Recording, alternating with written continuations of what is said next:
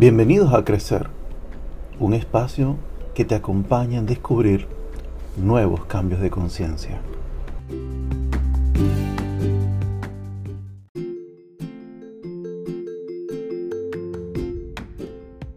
Todos tenemos la posibilidad de hacer de un momento algo grande o inolvidable. Para ello deberíamos vivir el presente, pero con conciencia verdadera. El presente es lo único que podemos ser y donde podemos actuar. Es el lugar temporal donde podemos vivir el presente y no hay otro. El pasado no se vive, se recuerda.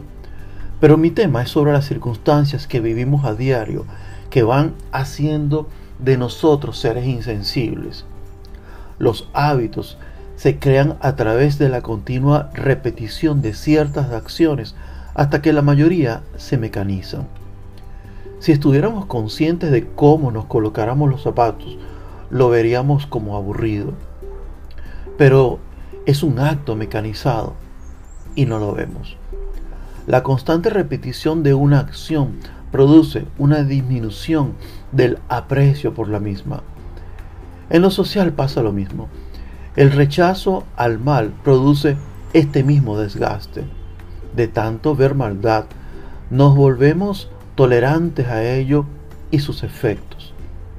Enfrentar situaciones angustiosas similares día a día y presenciar frontalmente la miseria en una esquina también endurece el corazón.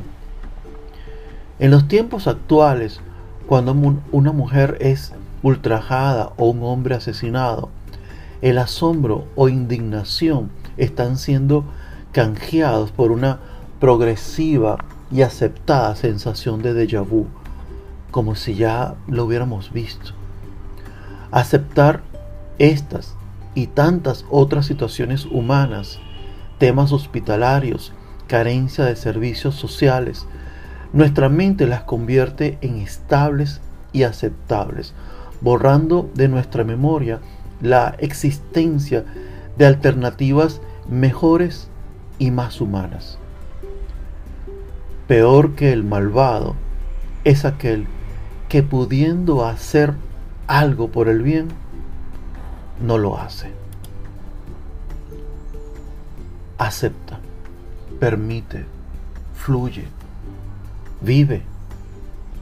Te habló Luis Edgardo, divulgador, asesor, coach ontológico. Gracias. Hasta la próxima.